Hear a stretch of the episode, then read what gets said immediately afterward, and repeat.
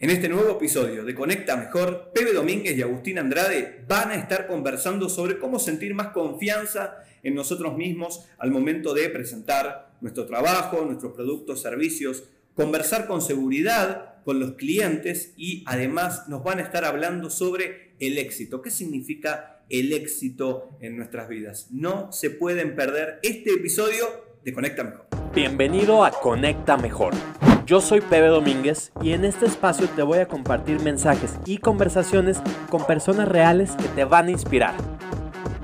Quiero ayudarte a que desarrolles y disfrutes todo eso que te apasiona para que lo puedas aplicar a tus proyectos, emprendimientos, tus relaciones, en fin, a tu vida. Si tú estás listo, comenzamos. Hey, ¿qué tal amigos? Pues aquí estamos de vuelta luego de unos cuantos días de ausencia para un episodio más de Conecta Mejor. Y si ya leyeron el título o ya vieron por acá, hoy tenemos de invitado a un gran amigo. Mm, sin más preámbulos, les presento a Agustín. Agustín Andrade, ¿cómo estás? Hola, Pepe, ¿cómo estás? Bien, bien, bien. bien. Gusto estar acá. Déjenme platicarles porque como que van a decir, ¿y ese quién es? ¿A quién le ganó? Aquí, aquí en México recién está ganando fama, cada día más. Pero ahí van, de mí se acuerdan. Agustín, bueno, tiene mucha experiencia en el área de comunicación. Fue durante mucho tiempo conductor profesional de autos, no, de, televisión. De autos, justamente. de autos, locutor también. Fuiste la voz oficial de... de... la provincia del Chubut, en Argentina. Y, del noticiero. y entre otras simpatías. Ya en un ratito verán, verán de qué se trata. También, bueno, recientemente ha tenido mucha participación en el área de marketing, marketing digital, desarrollo de embudos de venta y todo esto, que bueno, algo tiene que ver con lo que vamos a platicar.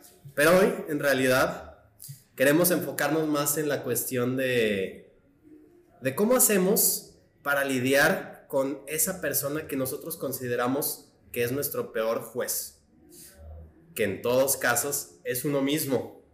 ¿Cuántas veces nos hemos como limitado o sobrepensado eh, antes de realmente aventarnos a hacer algo, animarnos? Porque decimos, es que todavía no estamos listos, es que esas personas son las que realmente saben lo que están haciendo y yo, pues como que no, yo apenas voy empezando, mejor me espero.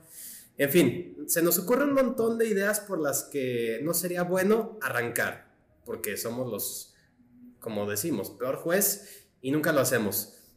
¿Cómo, en tu experiencia, Agustín, cómo, cómo has hecho tú para vencer esta, esta situación? Es, llega un momento en el que dices, ya no tienes miedo, o, o sí lo haces, pero con miedo. ¿Cómo, ¿Cómo lo has vivido tú a lo largo de tu trayectoria? Bueno, en realidad no siento que haya vencido nada o a nadie. Aprendí a convivir con eso. Digo, todos tenemos un, un, poco de inseguridad, todos llevamos inseguridad todos los días en nuestras vidas, todos sentimos temores, miedo, ansiedad, es parte de la condición humana y, y, y, no podríamos separarnos completamente de eso porque hasta ni siquiera sería sano. Entonces, eh, creo que uno aprende a convivir con sus propios temores e inseguridades, sabiendo que están ahí, reconociéndolos y siendo honesto con uno mismo. Si hay algo que por ahí hago es trato de ser lo más honesto que puedo conmigo mismo, entender y eh, cuáles son mis capacidades, cuáles, cuáles son las cosas que puedo eh, ofrecer y lograr con, con, con mis productos, con los servicios, con el trabajo, con los negocios con la vida, con todos los aspectos de la vida. Eh, no, no, engañarme, ¿no? engañarme. Tratar de ser, de ser honesto, conocer mis capacidades, mis fortalezas, mis debilidades, no sobreprometer, ni eh, subprometer. Exacto. Eh, como tampoco no, ofrecer, no, no tratar de dar más de lo que sé que soy capaz, ni menos, porque sería mediocridad. Es interesante porque el otro día que, que, platicábamos, yo te, pues de alguna manera, modo de confesión, te decía, es que sabes que, Agus, yo siento que todavía no venzo esa parte, yo todavía no siento que a veces mis productos vayan a ser como tan buenos o que vayan a ser de tanto beneficio para, para mis clientes, a las personas con quien estoy colaborando. Y me llamó mucho la atención que tú dijiste así de que, ¿sabes qué? nadie nos sentimos así en ningún momento, ¿no? Y yo te decía, bueno, pero pues es que tú lo disimulas bastante bien, ¿no? Yo no sé si sea porque, bueno, esta fama, ¿no? Que tienen los argentinos de que el chamuchero... de la personalidad. Siempre mis amigos y mi familia siempre me decían que, que, tiendo a ser una persona con determinación bastante alta. eh, tampoco es que hay que andar aventándose todo por toda la vida como si... locuras no. Pero sí tengo un poco de determinación bastante alta eh, y mm, no me hago mucho problema cuando me equivoco. Eh, aprendí con el tiempo, con los años, con trabajar, con hacer un montón de cosas que no sabía cómo se hacían. Eh, pero bueno, había oportunidades y las quería tomar y sentía que, que, que, podía avanzar hacer cosas que no había hecho y me equivoqué en el medio un montón de veces. Yo siempre digo, yo siempre la, la riego, como dicen acá en México, un montón de veces por semana. Eh, y bueno, cada vez que la riego, trato de ver cómo, cómo, lo puedo hacer mejor. Pero, pero también es convivir con eso, saber que la vas a regar eh, y saber que así como están las probabilidades de que trabajando con un cliente tengan éxito y todo vaya bien, también están las probabilidades de que la relación no funcione, las cosas no vayan bien, más allá del esfuerzo que le puedan poner y que es en todo caso sería momento de decir, bueno, ok. hasta acá, ¿no? No, funcionó, hasta acá. Ya, pero uh, creo que se trata, se trata de eso, de, estar este, abierto al error, tomarlo como parte del camino y, y saber asentarse, afincarse en, lo que, en las capacidades que uno sabe que tiene, en lo que hace bien, eh, en lo que realmente agrega valor a las personas. Entonces, darlo, ¿no? sí. Que creo que a lo mejor uno de los motivos es que nos tomamos demasiado en serio, ¿no? Sí, Y, por eso es que somos, estamos como evaluando tanto, tanto así lo que hacemos. Sí, a, veces me sirve, digo, pensar y lo comparto que en los negocios, por ejemplo, es un juego, que realmente es un juego. Obviamente todo juego tiene una serie de reglas, hay, hay algunos que ganan, otros que pierden, hay responsabilidades en los juegos, hay roles en los juegos, pero al fin de cuentas es un juego, sí. los negocios, y a veces eh, hay, que, hay que tratar de verlo en con, con un perfil un poco más bajo y, y, entender que no siempre todas te salen bien. ¿no? Sí, sí, me gusta esa idea de cómo hace un tiempo, o, bueno, cómo fuimos nosotros tal vez de niños, ¿no? Que no nos cuestionábamos esa parte de, dicen que, o sea, los niños desde que están aprendiendo a caminar, por ejemplo, dicen, no, pues se caen y, y nadie les dice así de que no, ya te arruinaste, nunca vas a poder caminar en tu vida, mira, no sabes ni caminar, ¿no? Los niños no saben y se levantan, lo, lo, vuelven a intentar y otra vez y, y, no voltean a ver si, ay, mira, mi papá me vio que ya sé caminar o, o, todo esto, ¿no? Cosa que veo que conforme vamos creciendo, luego sí tenemos cada vez más esa noción, ¿no? Sentimos como ese público que en realidad es invisible, como si, como los jueces de todo lado, ¿no? Como si nos estuvieran viendo con cámaras en todo momento y y juzgando y calificando, ¿no? bueno, de eso, de eso me acostumbré durante largos años de mi vida porque de verdad había cámaras a mi alrededor durante muchas horas ¿Sí? y micrófonos por mi trabajo, porque trabajaba en la tele, vos ¿Sí? y uno se acostumbra a esa sensación de que la gente te está observando. Y sí, te estaban observando y te califican. Y sí, te estaban calificando. Pero ¿cómo es esa parte de que, o sea, porque pues sí, ya llegaste a ser una figura pública, el hecho de que salías a la calle, ¿cómo era esa parte de, o sea, vaya, llega un momento en el que ya te vale, o al contrario simplemente es que te acostumbras, o sientes porque estás como en una figura, digamos, como de autoridad, o como de incluso de celebridad, ¿cómo, es eso? No, nunca lo tomé así, yo entendí siempre que soy un comunicador, y estoy desarrollando mi rol. Y si soy un buen comunicador y lo que digo realmente llega a las personas, les hace sentido, eh, les es útil, entonces eso hace que uno tenga más reconocimiento, que lo respeten. Eh, digo, lo que uno al final no se trata tanto de la fama, sino del prestigio, y, el prestigio es que te respeten, que te reconozcan, que reconozcan el valor de lo que vos haces.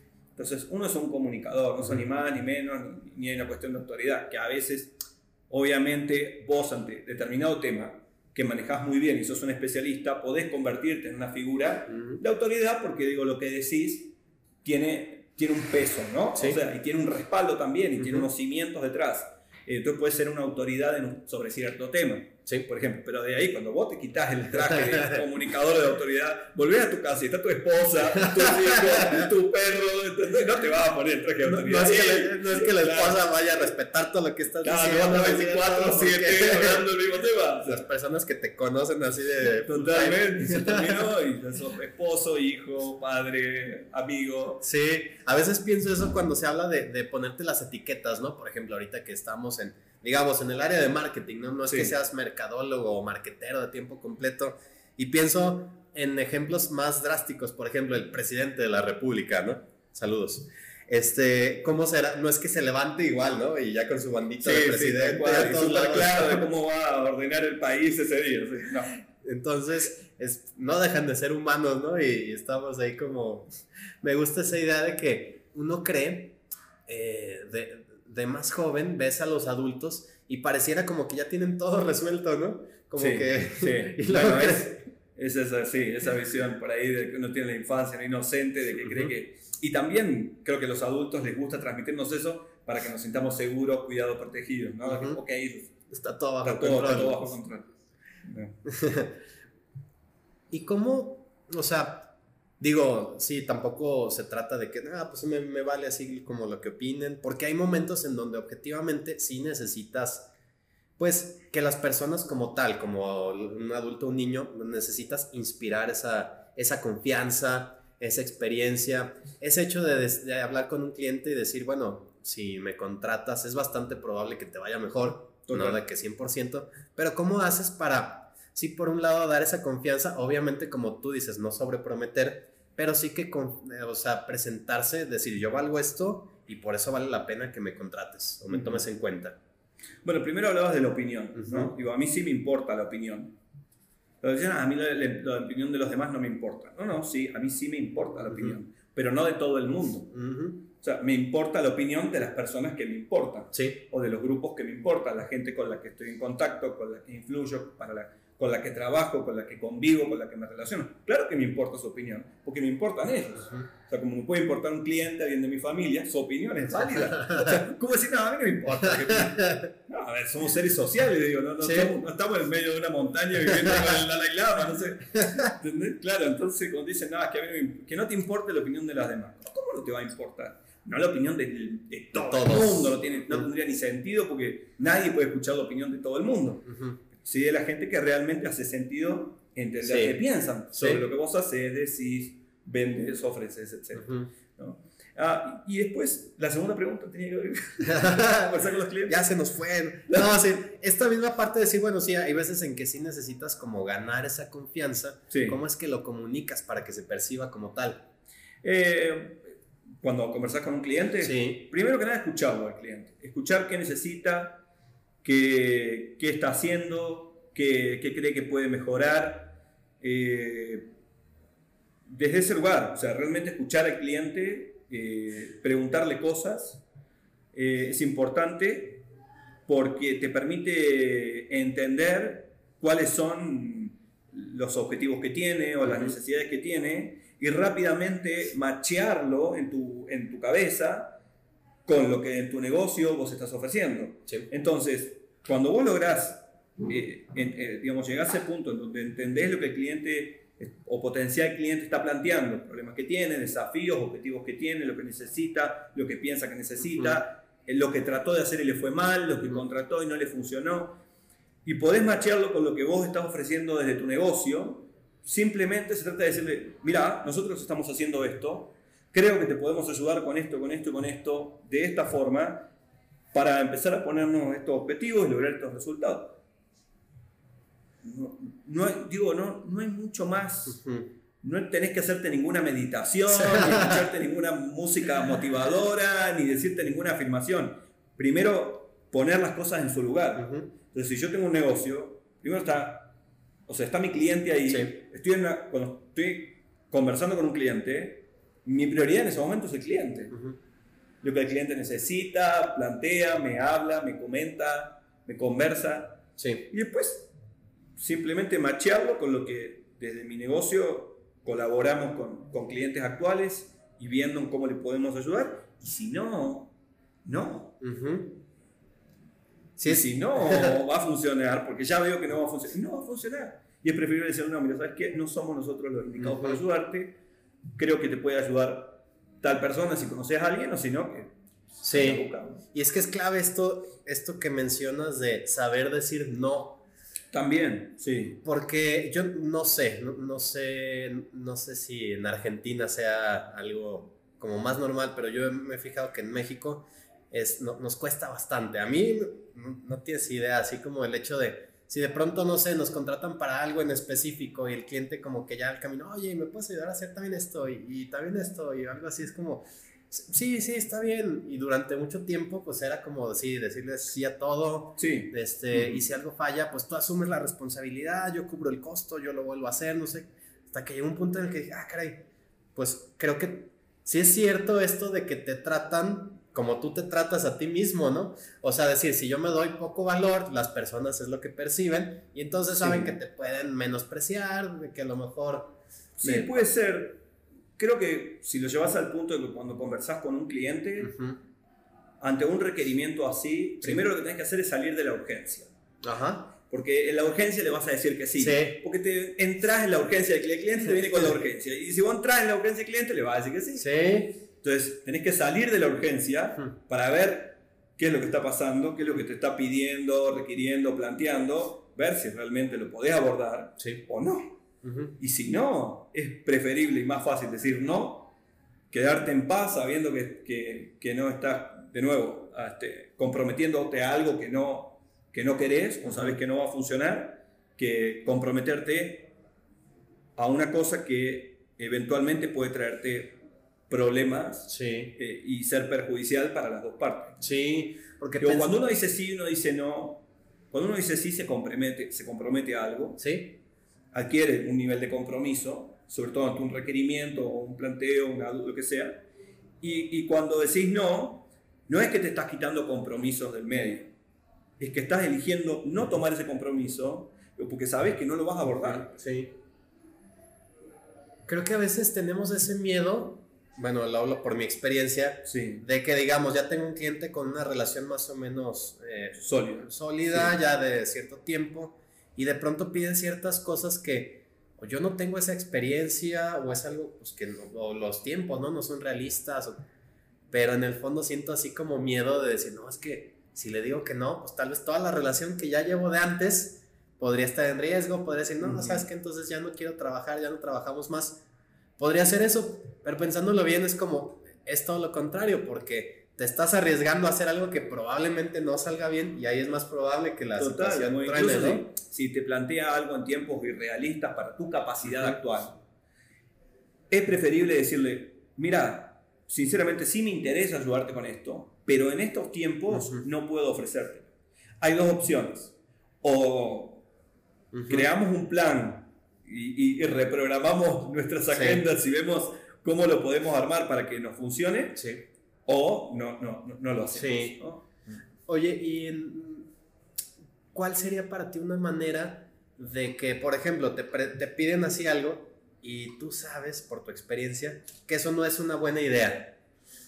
¿Cómo, ¿Cuál es la manera de comunicarlo? O, le digo que no. Tal cual. Sí, le mato la idea. Y le digo, te voy a matar la idea. Ajá. Pero por esto, por esto, por esto y por esto, y porque si vamos por este camino, es muy probable que suceda esto por esto y por esto, ¿lo ves? Ah, sí, ok. ¿Y, qué pensás que podemos hacer? Creo que podemos hacer esto. Sí.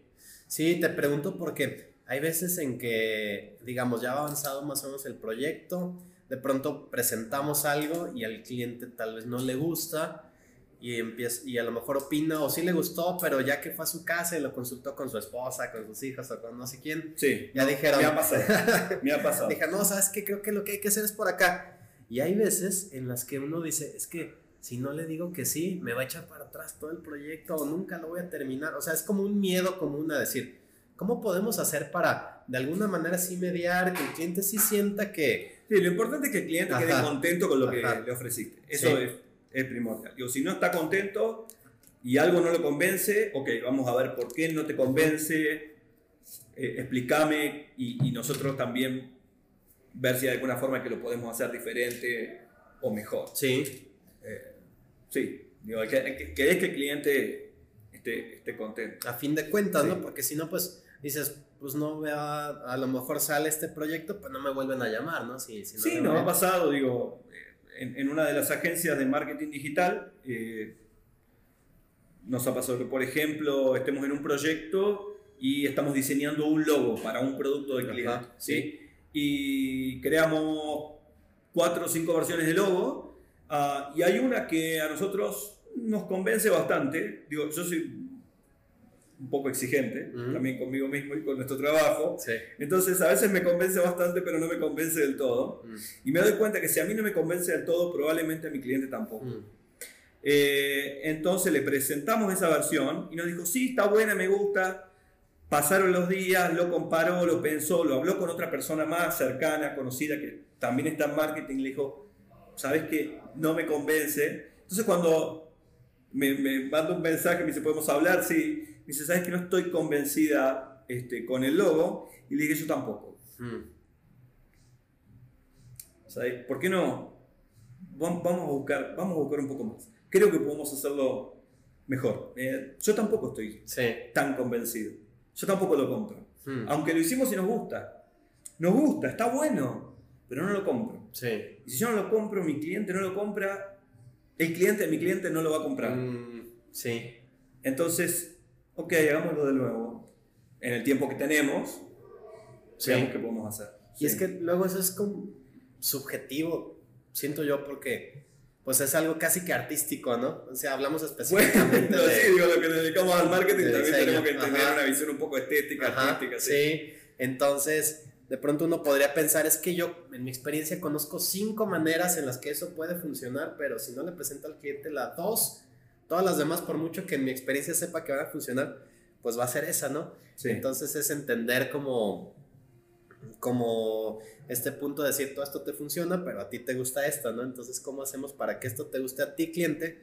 Pero comunicarle eso mismo, pues sabes que lo interesante no es que te guste a ti, mi cliente directo, sino a tus clientes Siempre, finales, ¿no? obviamente, que todo, todo lo haces en, en base a eso. Porque luego veo que ese es un error muy común, ¿no? Que todo se hace a, vaya, al gusto del dueño, del Sí. patrón, y, dice, y luego se pregunta por qué no funcionó, ¿no? Y, ah, bueno, pues es que Agustín, o bueno, la agencia que contraté no lo hizo bien, ellos hicieron todo mal, ¿no? No, y a, veces, y a veces las agencias hacen las cosas mal. Ujú. Y a veces las agencias hacen las cosas mal. Eh, está bien que sí, es muy fácil echarle la culpa a la agencia de marketing. Sí. Es, un- es una costumbre. Pero a veces la agencia- las agencias hacen las cosas mal. Sí. Digo, se pueden equivocar. O pueden haber hecho un trabajo incompleto. ¿No? O sea, por ejemplo, ponías el ejemplo de que le tiene que gustar el cliente de mi cliente. Sí. Si yo no hice primero un trabajo de entender bien quién es el cliente de mi cliente, no puedo ponerme en su cabeza y en sus zapatos, probablemente no encuentre el, el gusto de, ese- de- de- Sí. de esa comunidad, de ese grupo, de esa audiencia, para llegar con lo que hacemos. Mm. ¿no? Entonces, bueno, algo que hacemos nosotros, por ejemplo, es hacer un estudio profundo de, de la audiencia Sí. Y del, del grupo que le compra a mi cliente. Ujú. De, de estudiarlo, de tratar de entenderlo, de ponernos en su cabeza, de buscar ejemplos, para que todo lo que estemos creando sea pensando en Sí. ese customer centric, ¿no? Ujú. Y Poner también el cliente de mi cliente en el centro de la experiencia que vamos a crear. Mm. Eso es mucho más interesante porque, digo, volviendo al punto de que si esto es como medio artístico, es bastante probable que se involucren más bien los egos de los artistas, ¿no?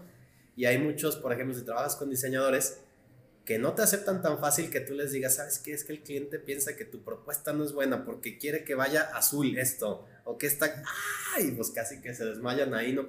Es un, pues no sé, no está pensando Ah. bien ese cliente, ¿no? Bueno, o, o- o lo que sea, ¿no? ¿Cómo, cómo, cómo se puede así mediar esta parte? Como decir, pues, pues es que no, es que el mercado nos está diciendo esta otra cosa y yo entiendo que tu gusto personal es esto y a lo mejor pero tu gusto personal no es el gusto de ni, ni mi cliente o el cliente de mi cliente, y acá no se trata de tu gusto personal, se trata Sí. del gusto de ellos. Sí, sí, sí. Y, y es así, ¿no? No está nadie obligado a, a seguir así como con... Claro, que sí. es- es- no hemos despedido Ajá, gente, tranquilo. Sí, sí, sí. Claro. Eso es, es interesante porque, es bueno, ¿qué es lo peor que puede pasar? Pues, Que lo tengas que despedir y contratar a otro. ujú. Pero ¿y si no entendió el concepto, no captó la idea, no entrega algo Ajá. que realmente tiene valor y, no nos Ujú. convence, no nos convence. No. veo que un punto así clave, clave es, esto de que a lo mejor tú por dentro podrías tener unas, podrías tener como dudas, a lo mejor estar pensando que podría ir por otro lado, pero por lo que escucho que mencionas, suena que es importante en todo momento, sí ser totalmente honesto, pero también brindar esa seguridad al, a la persona con quien estás trabajando, ¿no? ¿Qué son las cosas que, que te ayudan más a, mantener esa, como esa relación, esa confianza? Pues sí, en que lo que estás haciendo. Ser transparente. Ser transparente. Incluso estar seguro de que tengo dudas de que vaya a funcionar. Mira, tengo dudas de que vaya a funcionar. Por esto, por esto, por esto y por esto. Entonces pienso que podríamos hacer. Sí. a veces uno, por quedar bien con el cliente, quiere ocultarle que tiene dudas o quiere ocultarle que no está convencido de algo y la seguridad no va a transmitirse desde ese lugar. O sea, nunca uno puede transmitir seguridad si no está siendo transparente. Sí. Nunca uno puede transmitir seguridad si está ocultando algo, si está tramando algo detrás.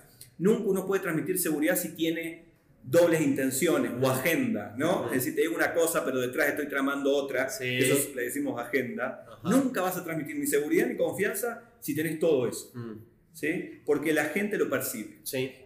Si no se lo decís, te lo lee en la cara, te lo lee en el cuerpo. De alguna manera lo percibe o la mentira como una mentira que no se puede sostener, al final se cae.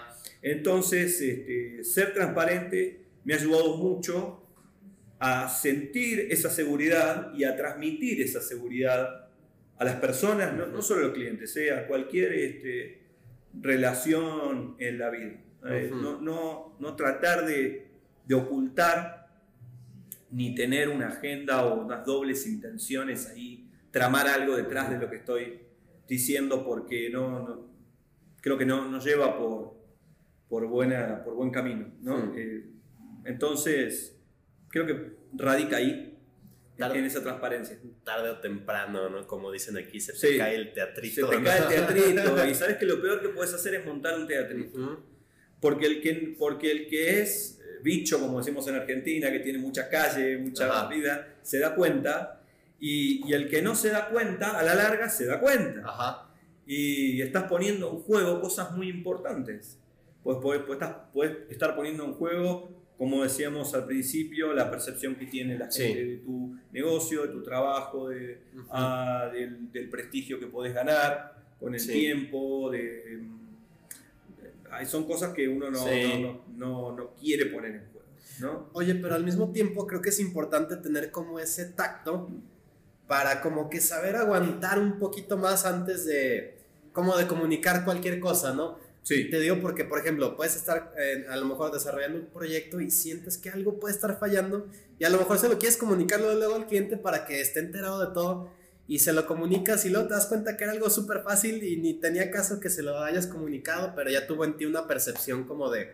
Sí, bueno, a veces sirve si vas a hacer una presentación, por ejemplo, yo esto, como di coaching de ventas, entrené vendedores en reales, en empresas reales, que lidian todos los días para lograr el objetivo de venta.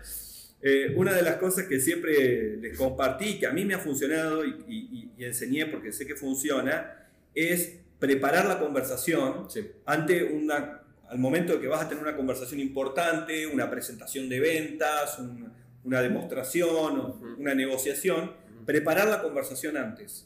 Tomarte un rato, unos 15 minutos, 10 minutos, 20 antes para preparar esa conversación, ya sea que la tengas que escribir o prepararla en tu cabeza. Yo no la escribo, yo la preparo. Digo, bueno, ¿qué le voy a decir? A ver.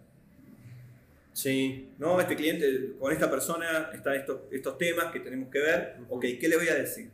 Y eso me ha ayudado también, porque me preparo un poco para esa conversación. Sí. Entonces ya me puedo dar cuenta si voy a decir algo que por ahí no, no va a sumar, entonces que no, no, no va a sumar entonces digo, no, no, ok, esto no, voy a ir por este lado. Al menos tengo una, una estrategia para esa... Sí. Eh, después, a medida que vas conversando, se van desenvolviendo, pero digo, tenés, que, tenés que ir con unas ideas Oye, preparadas. Como, como se dice eh, luego coloquialmente, ¿no? ¿Por qué tampoco enseñé los calzones, no? O sea, como un detallito así que ni siquiera es importante mencionarlo y ya quedó así. Y lo sacas, sí, y no pasa a veces también, sí, te pasa. Me, me acuerdo eh, en una de las primeras agencias donde trabajé, yo sí sentía que me faltaba así mucha experiencia sí, no, no me sentía seguro y me acuerdo que yo le, cuando iba a vender, eh, me acuerdo que yo hacía ciertas, yo me sentía muy presionado de que, por ejemplo, empezara un proyecto y a la mitad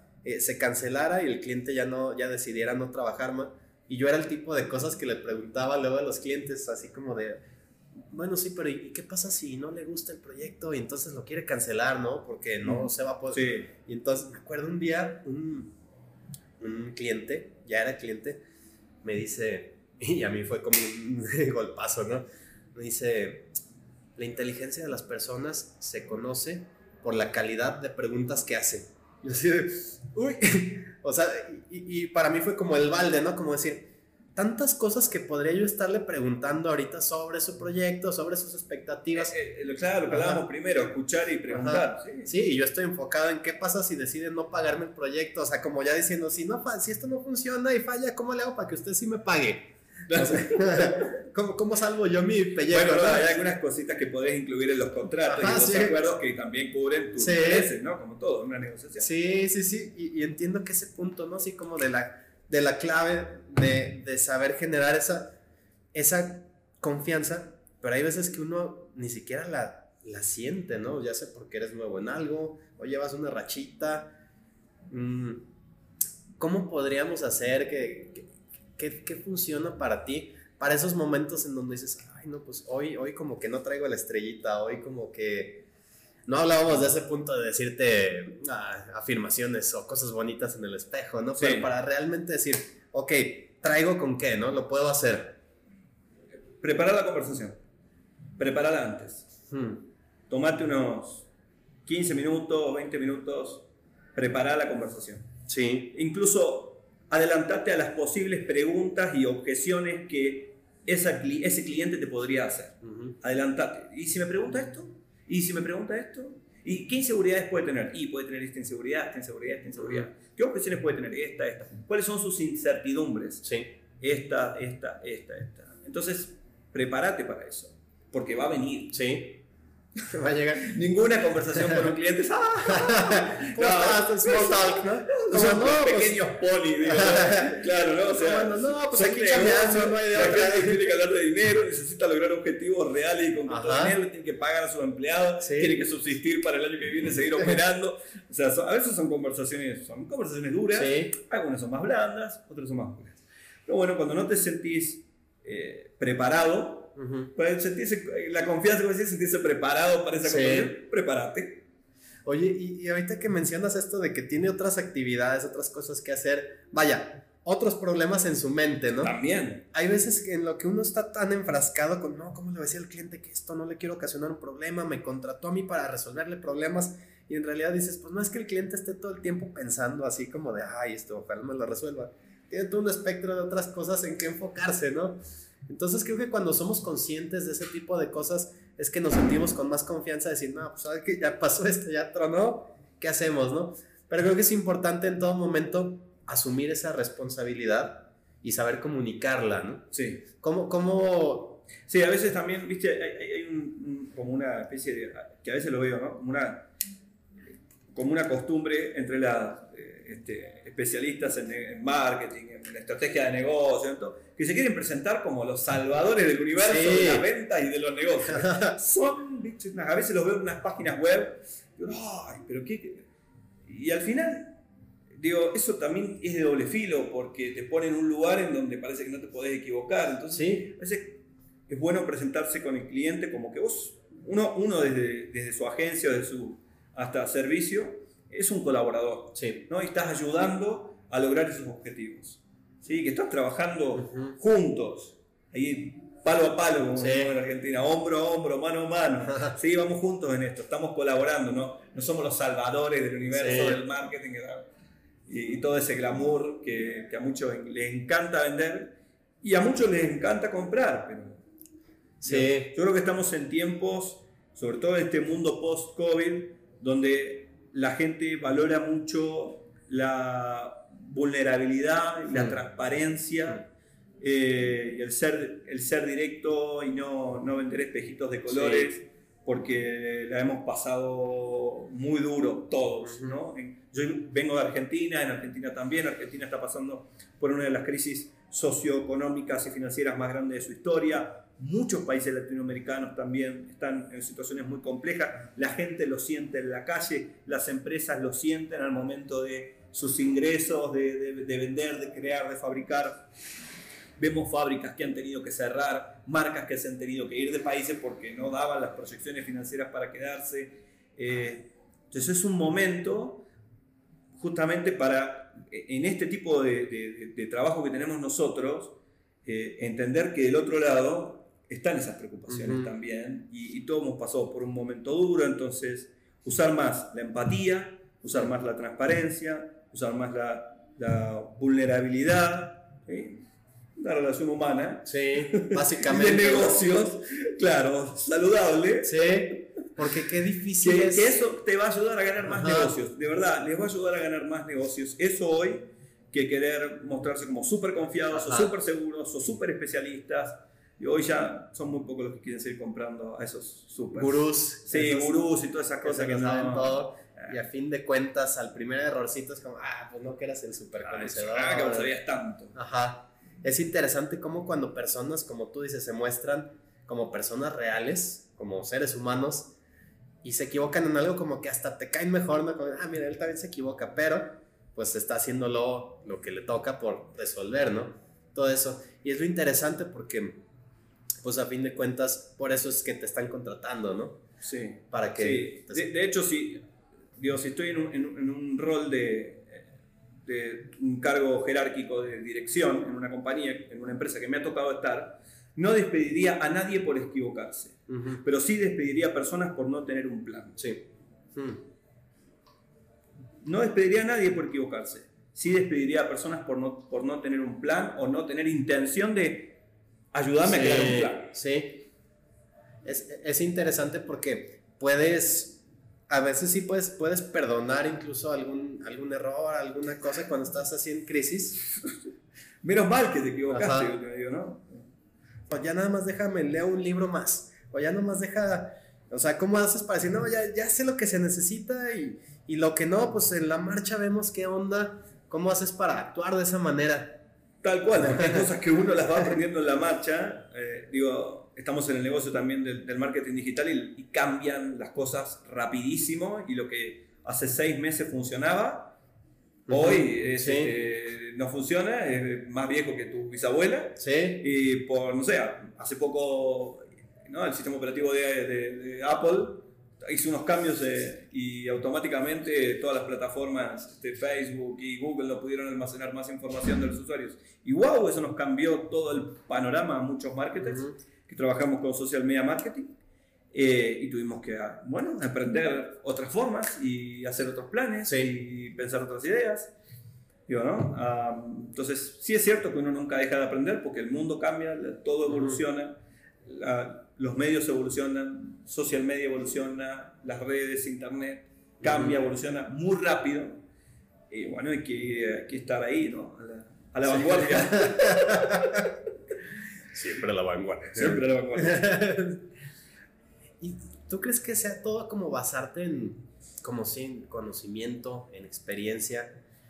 O si ya nos ponemos un poco como místicos, valga la pena a veces como esa intuición, eso como que no puedes explicar, pero sientes que va a sí, algún lado. Sí, sí, completamente. Sí, sí. Y eso es gran, digo que, es gran parte de del éxito que uno pueda tener también está, eh, está, está influenciado por eso. Como ese feeling. Sí. ¿Tú cómo, crees que lo has...? Y hay, hay, veces que uno, viste, yo, yo siempre digo, ¿no? En mi trabajo, eh, en mi vida, muchas veces he, he tenido ideas que, que, fueron muy bien y salieron muy bien y no sé de dónde vinieron. Mm. No sé de dónde salen, este, pero, las, pero vinieron a mi mente y, y las llevé a cabo y, funcionaron. Y digo, bueno, al final, le llama la intuición, inspiración, ayuda divina. Como también muchas veces están los dones, los talentos que uno trae, ¿no? Que, que, que, colaboran en eso, independientemente del conocimiento, de la experiencia. Están los dones, los talentos que uno trae y que ayudan, ayudan mucho. Y sí, sí creo que hay una gran parte inspiración, intuición. Sí. Sí, sí. Oye, hablando de esto, me interesa tu opinión, tú como, como persona que viene de no México, porque se- los mexicanos tenemos esta fama de que somos muy, como que vemos para arriba a los que vienen desde fuera, ¿no? Sí, Malinchista, se utiliza el término aquí. Y entonces tendemos a creer que sí, sí, que tú que vienes de Argentina o el que venga de cualquier otro país es por algo, ¿no? Y si viene es porque tiene experiencia, porque sabe más que yo y como que nosotros nos vamos haciendo chiquitos, ¿no? Mm. Entonces es interesante, o sea, ¿cómo, cómo lo ven ustedes, digo, fuera de, de ese punto? Porque a mí la percepción que me dio el, el tiempo que viví en Argentina es que allá, porque acá les ten- como que tienen fama los argentinos de que son súper ególatras y como súper Sí. alzados y No, todo y la fama, digo, digo Maradona. La, la verdad es que sí. ¿no? Todavía no me acuerdo dónde estaba escuchando a alguien que decía, yo creía antes de mi primera visita a Argentina que iba a encontrarme con 6 millones de Maradonas, ¿no? Y son, son tipos básicamente con mentalidad de Maradona y que acentúan las palabras en otros lugares. Para mí eso era el argentino. Pero ya que vas así como entendiendo, y al- algo que me llamó mucho la atención es que conviviendo con más personas de allá, en realidad no es que sean eh, como ególatras o alzados, eh, sino que simplemente, a mi percepción, son una cultura que parece tener como más seguridad de lo que son. O sea, no Sí. les ganas una, pues, básicamente, pero no por el hecho de que seas extranjero, no, sino que son seguros de lo que ellos tienen, ¿no? A lo mejor lo podrán reflejar que sí en los deportes, específicamente el fútbol, pero también en política, pero también si hablan de música, pero si hablan así de un montón de cosas, como que son súper nacionalistas, ¿no? Y se me hace que aquí en México, por los casos que yo he visto, tendemos a más bien a otro lado, ¿no? Como que A todo lo de afuera se Sí. ve mejor, ¿no? Sí, sí. Sí, puede ser. Bueno, si, si comparás, digo, eso si comparás el mexicano con el argentino, pero por ahí ah, muchos argentinos que se comparan con, no sé, los norteamericanos, Ah, con, con Estados Unidos, por Ajá. ejemplo, el argentino se va a sentir eh, que el estadounidense, el estadounidense es mejor. Sí. Hmm. Es interesante esa. Claro, como sí, esa- sí, sí, sí. Si viene de Estados Unidos es bueno, es mejor. Sí. Eh, también estuvo en la cultura nuestra durante mucho tiempo. sí.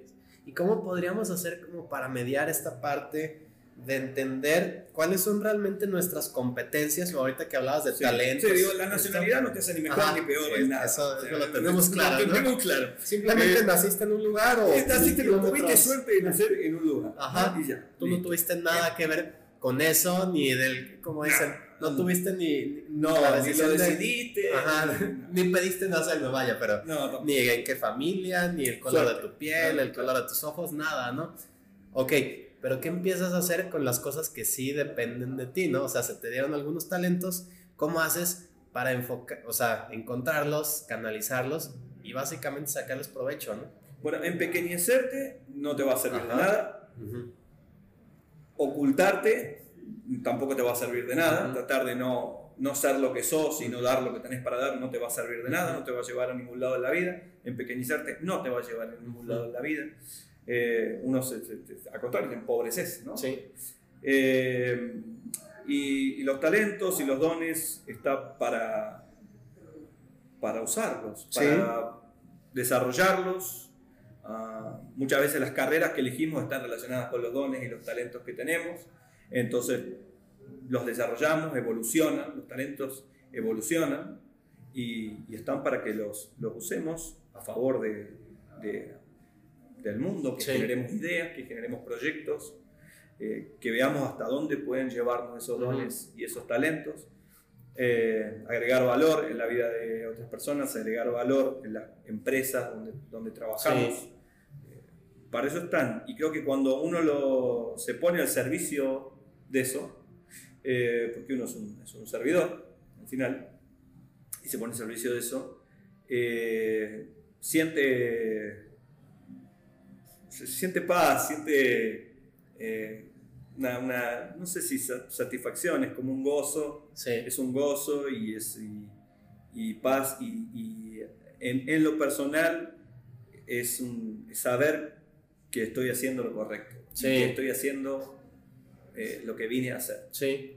Y con eso, suficiente. No, no, no, no hay tanto misterio el tema de los dones. No, no me gusta llenarlo de, como te digo, o sea, son las, las habilidades que uno tiene. Digo, si- a ver, ¿cómo puedo reconocer mis dones y mis talentos? Bueno, las cosas en las que generalmente te destacas. Sí. ¿no? Que tus amigos o los que te conocen o los compañeros de trabajo destacan en vos o valoran, te dicen, che, qué bien. No sé si te dicen che, porque en México no te dicen che, pero digo, pero te dicen, qué bien hiciste eso, qué bien te salió eso, wow, qué bueno, ¿no? Me dediqué a la locución de radio y televisión como durante 10 años. Pero ya pasaba que desde niño jugaba a la radio. Mm. Y, y me pasaba que la gente por ahí me decía, ay, ten- tenés como voz de, De de locutor, o qué bien que hablas, o cómo le gusta hablar, o no paro de hablar, no paro de hablar, Callate, nene. cállate. Entonces, bueno, ahí están mis talentos y mis dones, digo, comunicador, y, y fue, fue ah, dejar- Sí. dejarlo, dejarlo, este, fluir y desarrollarlo, y, lo- y fui encontrando puertas y caminos Sí. y oportunidades. Pero qué importante esto que dices de no empequeñecerte, porque creo que tenemos mal entendida Sí. lo que significa humildad. Oh, bueno, hay una clara distinción entre em- el empequeñecimiento, la pequeñez y la humildad. Sí, La, la pequeñez te achica, te Ajá. comprime y te quita energía y te empobrece. La humildad te da grandeza. sí. Sí, porque muchas veces creemos que no, soy humilde, de que, te- ay, qué bien te ves hoy. No, no, si no fue nada, no sé qué. Ah, Oye, eso, eso es falsa modestia. Ajá, exactamente, ¿no? O, o luego tendemos, ah, oye, qué padres tus zapatos, ¿no? Ay, no, sí, me costaron bien baratos, ¿no? Así como que todo sí, queremos sí, todo, todo- todo tiene que ser. que, que todo parezca que gastaste poco, que te esforzaste poco, Poco. y que no vale la pena que te aplaudan porque Sí, no, no, fue no, cualquier sí. cosa, ¿no? Y sentimos que esa es modestia.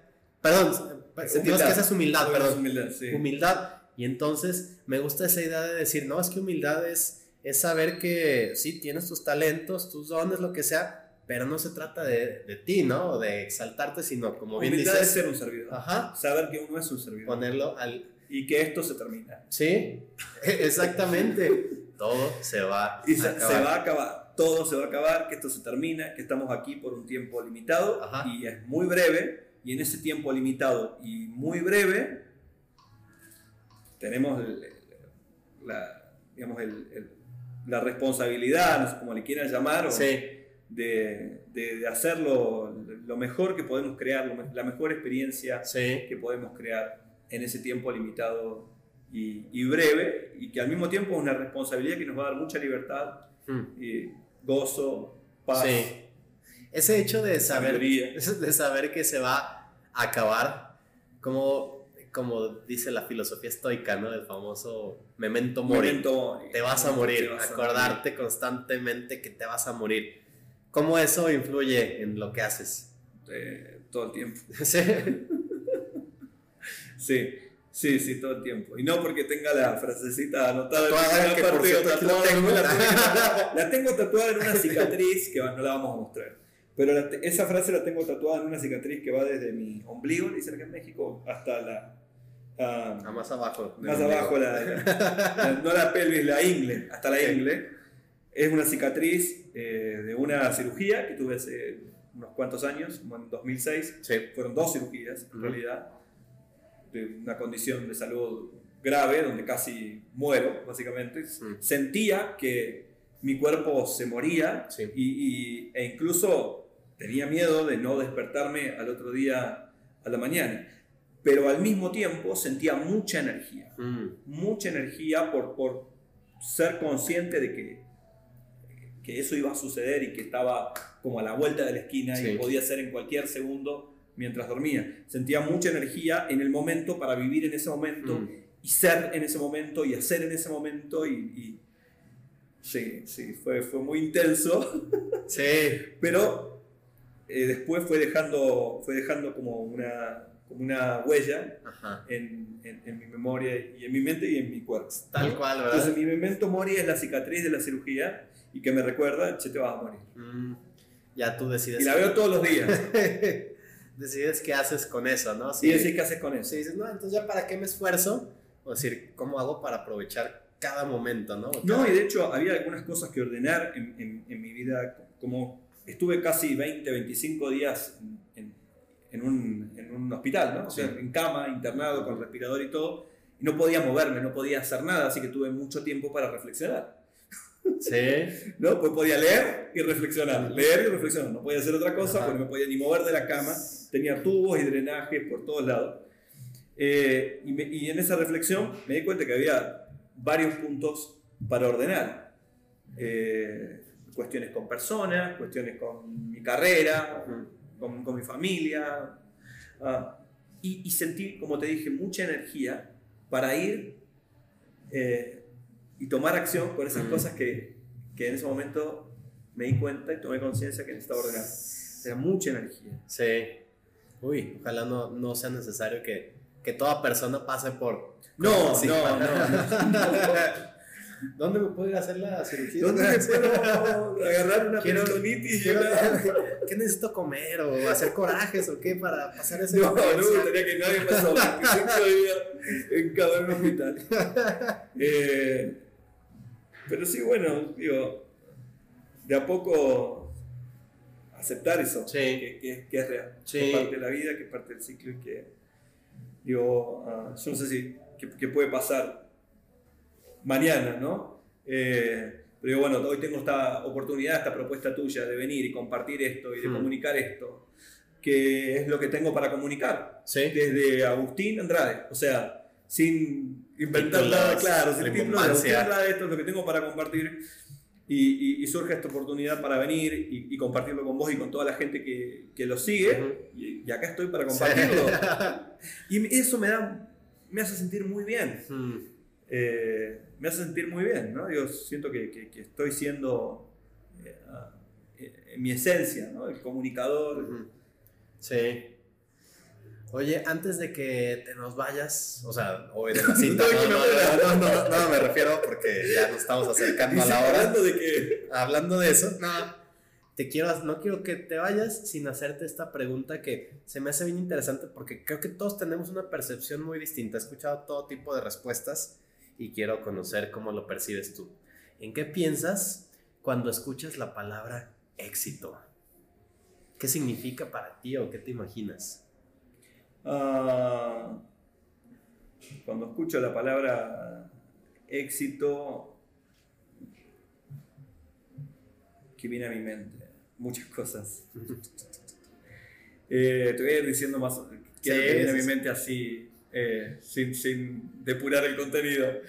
Eh, viene a mi mente la, la realización hmm. de lo que uno vino aquí a, hacer y hacer, realizarlo. Eh, dejar un legado con lo que uno es y hace. dejar un legado. Y que ese legado sea para quien sea y dure lo que dure. tampoco nos vamos a poner demasiado pretenciosos en generaciones y generaciones. claro. Eh, y, llevar, a cabo, llevar a cabo el plan que, que, Dios este, diseñó para, para uno en, en, esta vida. Llevar a cabo el plan que Dios diseñó para uno en esta vida. Creo que, que es el éxito, que tiene que ver con esto, esa realización del ser y, y el hacer. Eh, esa experiencia que vinimos a crear. Eh, eso, eso, es, eso es el éxito y obviamente hermoso cuando viene acompañado de éxito financiero, ah, éxito en la pareja, éxito con los hijos, éxito con la familia, con la salud, con el cuerpo. Eh, de eso se trata de este lado. Sí, una cosa será consecuencia de la otra, ¿no? Sí, sí, viene todo.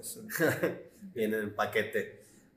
Pues Agus, muchísimas gracias, gracias por, por tu tiempo y por todo esto que nos compartes, que mira, yo no sé a quién lo escuche, que, o sea, todo lo que le vaya a servir, pero yo, o sea, para mí yo ya me llevo un chorro de cosas para estar pensando bastante. Yo también, ¿eh? yo también, cuando esto aprendo Entonces, vamos, vamos cerrando por aquí esta vez, por esta vez. Agus, pues muchísimas gracias.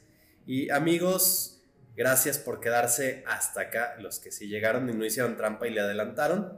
Y entonces, Nos vemos por aquí muy pronto en la próxima edición de Conecta Mejor. Yo soy Pedro Domínguez, estuvimos con Agustín Andrade. Gracias a todos. Hasta pronto. Adiós.